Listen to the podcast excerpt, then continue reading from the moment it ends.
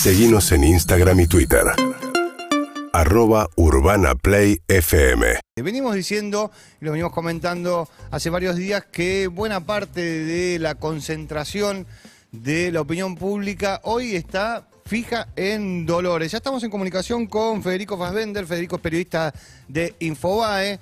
Federico, buen día, David y Julieta te saludan, ¿cómo estás? ¿Qué tal, David? ¿Qué tal, Julieta? ¿Cómo les va? Bien, ¿y vos? Bien, acá con un, con un cafecito, ya, ya arrancado. Ya arrancado. Eh, vos tenés muchísima experiencia en esto eh, de seguir eh, varios juicios. ¿Qué es lo que estás viendo del juicio de los ocho rugbyers que mataron a, a, a Fernando? La, la, la, forma más, creo que la, la, forma, la forma más sencilla que tenés para entender esto es que fue un crimen cometido a la vista de todos, con pruebas abundantes de todos los sectores, estaba rodeado de testigos, rodeados de cámaras, lo encontré, los encontraron en cuestión de cuatro o cinco horas, donde todos fueron detenidos, y ahora todo ese, todo ese expediente que se generó se está viendo en vivo. Lo que es un juicio básicamente es un expediente en vivo, y las pruebas son muy fuertes, las mismas pruebas tan fuertes que vimos cuando se empezaba a investigar la causa, primero con el fiscal Mercury, después con la fiscal Zamboni, mm. se empiezan a desarrollar el mismo testimonio que vos tenías en la mano en un papel con la transcripción, lo estás viendo en vivo y ese testigo le está diciendo, como, Verónica, como Virginia Antonelli, que es la chica que le hizo RCP a Baez Sosa, el primer policía, el primer policía que intervino, el testigo taxista, Tatiana Caro, todos los testigos están señalando a los rugbyers y están diciendo, vos le pegaste a ese chico y vos, por ejemplo, le hiciste tapa a tu amigo para que no permitir que lo salven. Y estás viendo la organización del hecho en sí. Estás viendo, la imputación es homicidio agravado por premeditación y por alevosía. Y eso es lo que se intenta probar, la alevosía del ataque y la premeditación del ataque organizado.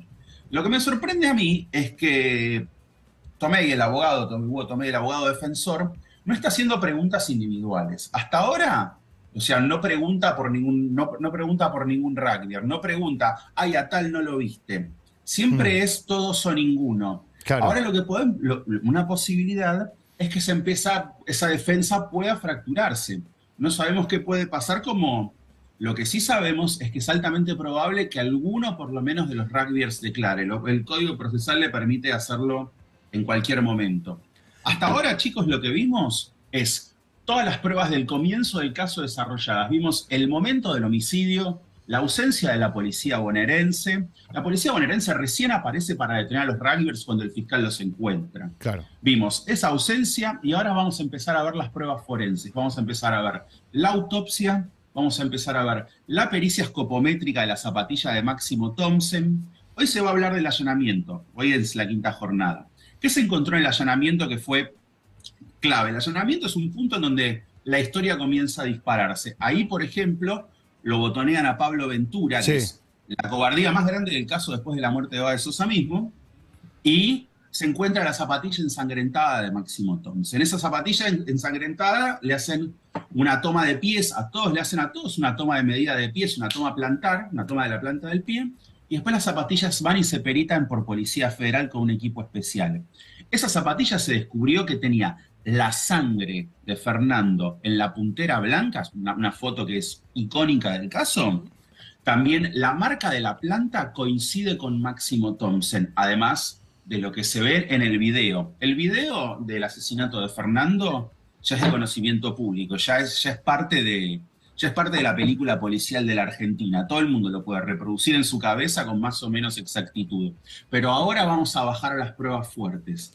Terminó el momento de los testimonios, mm. de los testimonios de yo te vi, los testigos oculares. Este, este fue un crimen que ocurrió en una de las calles más transitadas de Villa Gesell, en temporada alta, sin un policía a la vista, pero las pruebas son, son, muchísimas. Había transeúntes filmando, había cámaras de seguridad filmando, filmaron el trayecto. El McDonald's. Me sorprende, por ejemplo, que se haya citado a Pablo Ventura, que no tuvo nada que ver, que estaba en su casa.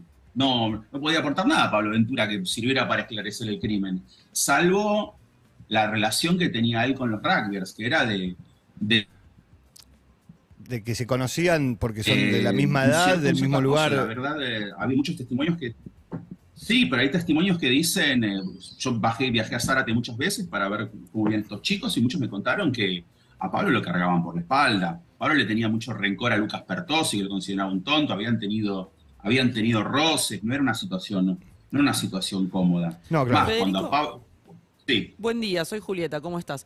Eh, vos decís que a partir de ahora, sabemos, se viene la parte más vinculada a las pruebas, a las pericias que se hicieron, eh, y ahí puede llegar a, a empezar a aparecer, bueno, diferentes responsabilidades en eh, el ataque que terminó en el homicidio de Fernando. ¿Eso puede implicar que Hugo Tomei, como decías, empiece a diferenciar eh, las preguntas que hace y puede implicar que haya un quiebre en el pacto de funcionar en bloque que hay hasta ahora? Yo no sé si, no, no sé si, no sé si lo llamaría pacto porque yo nunca, nunca tuve una transcripción, nunca tuve una escucha, nunca tuve un audio en donde dijeran muchachos todos o ninguno. Eso es lo que vemos, eso es lo que vemos de afuera, de afuera como un bloque. Tampoco hubo presentaciones separadas. No, no es que hubo un, un habeas corpus en el juzgado federal de Dolores, no sé, de uno de los rugbyers pidiendo, un, pidiendo una, por una situación penitenciaria por sobre el resto de los otros. Ahora, a ver, las pruebas son muy individuales siempre. Sí, a ver, la zapatilla de Máximo Thompson no la tenían puesta los otros siete, la tenía puesta Máximo Thompson. Lo mismo la prueba, las pruebas en la camisa de, en la camisa de Fernando. Pero lo que puede pasar acá es que Tomei pueda empezar a usar estas cosas para empezar a diferenciarlos. Pero hay otra doctrina que los jueces pueden aplicar, es una doctrina que ya se usó en, en otros casos, como el robo, al, el robo al Ministerio de Economía de Rawson en 2007, donde mataron a, dos policías a tiros con una ametralladora, en donde a todos los que participaron en ese asesinato, ese robo con asesinato, se los, se los condenó por homicidio. Todos fueron culpables del mismo delito, homicidio y cadena perpetua, porque todos hicieron su parte para lograr el resultado muerte. Todos hicieron su parte para que a Fernando Sosa lo maten. Uno lo pateó en la cabeza y el otro impidió que los amigos lo salven. Ese puede ser un razonamiento de los jueces. Ahora vamos a empezar a ver cómo juega todo esto. Esta idea de todos, algunos o ninguno.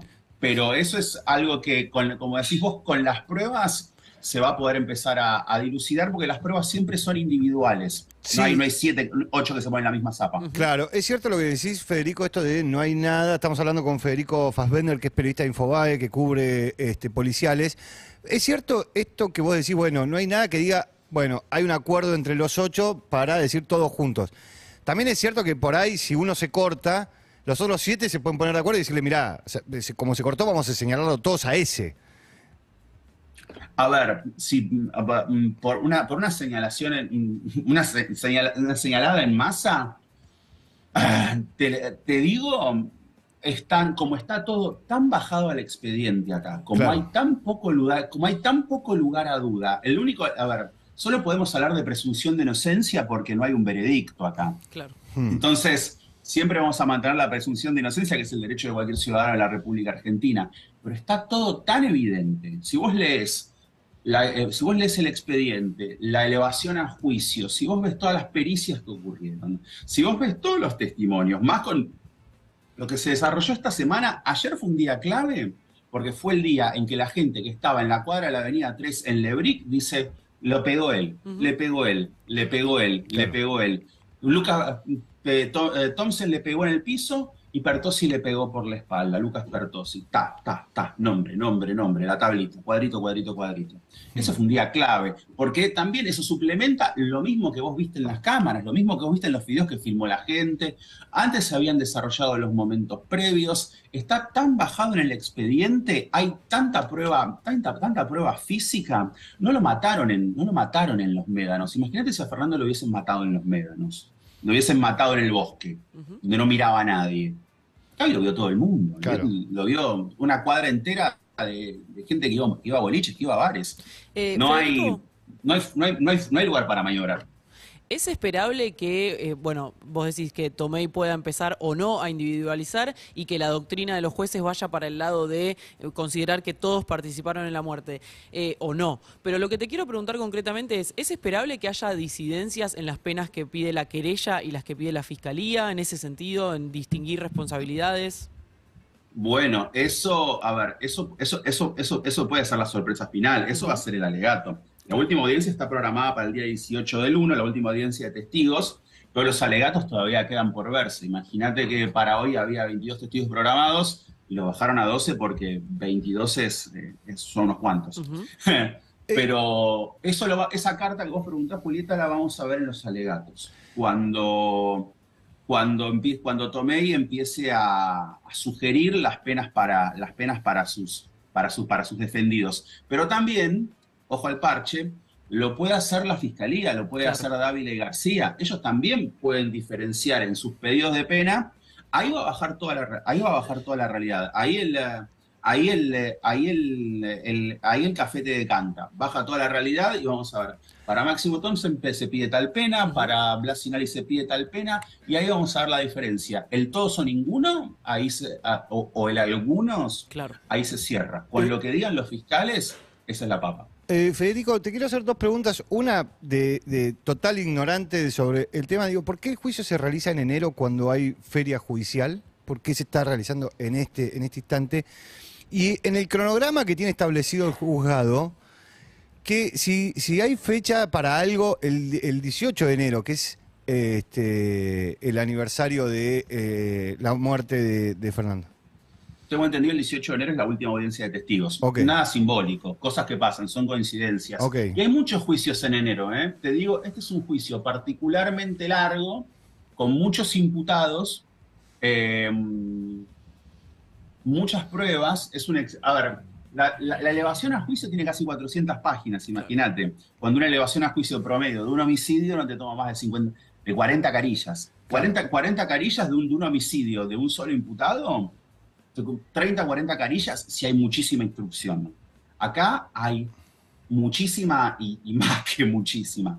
Te juro, es una, una investigación, una investigación modelo. Si vos querés hacer un análisis de cómo se, se agotan las pruebas, cómo se agotan todos los pasos procesales, cómo se agota todo lo que, todo lo que hay por hacer en un expediente penal contemporáneo, desde una fiscalía, lo podés ver acá. Video, allanamiento, pericias de todo tipo, ruedas de reconocimiento. ¿Ustedes recuerdan las ruedas de conocimiento de, de reconocimiento de verano de 2020 que eran eternas? Eran bondi llenos de chicos yendo, yendo, yendo a señalar. Era, era, fue muy larga la instrucción. Es un expediente con muchos testigos, con mucha prueba y muchos imputados. No sé por qué específicamente se hace en enero en feria, pero la feria se, se habilita, no es que tribunales se cierra, hay una sala, hay una sala de casación de feria, hay juzgado de turno, no es que está, no es que el Poder Judicial cierra la puerta y tira la chancleta. Federico, te agradecemos mucho la comunicación y que tengas buen día. ¿eh? A ustedes, chicos, que anden bien. Un abrazo grande. Era Federico. Fassbender, periodista de Infobae. urbanaplayfm.com